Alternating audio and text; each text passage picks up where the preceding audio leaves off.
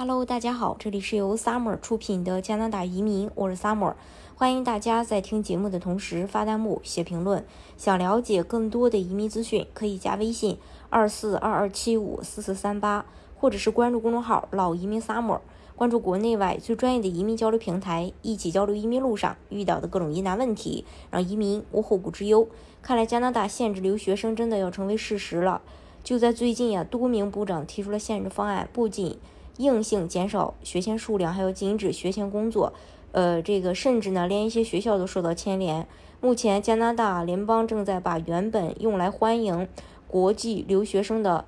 这个欢迎地儿卷起来。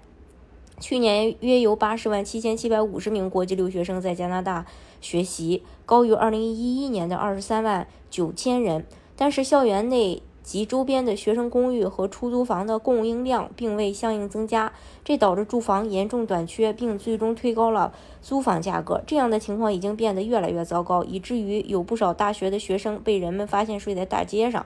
就在最近，几位联邦的部长提出了减少加拿大国际留学生数量的方案。他们解决，他们表示啊，这是解决失控的住房成本问题的一种方式。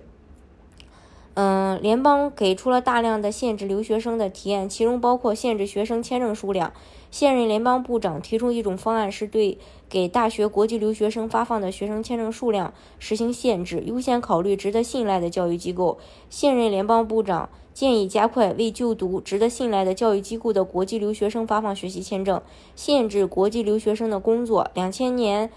在中期啊，关于国际留学生可以在哪里工作以及工作时间的规定有所放松。每周在学校工作的，就校外的工作时间最多可以达二十小时。取消这些优待政策也会降低国际留学生来加拿大学习的动力。虽然限制留学生被加拿大联邦视作解决住房危机的方式，但学院和大学已经变得越来越依赖国际留学生。为其提供运营资金，因为国际留学生支付的学费比国内学生高得多，然后限制收入来源将导致其财务紧张。在安省，国际留学生在各大大学和学院收入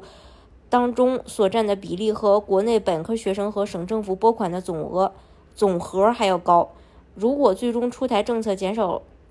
这个招国际留学生可能会缓解租赁市场的紧急情况，但这会带来一定的代价，例如国内本地学生学费上涨，以抵消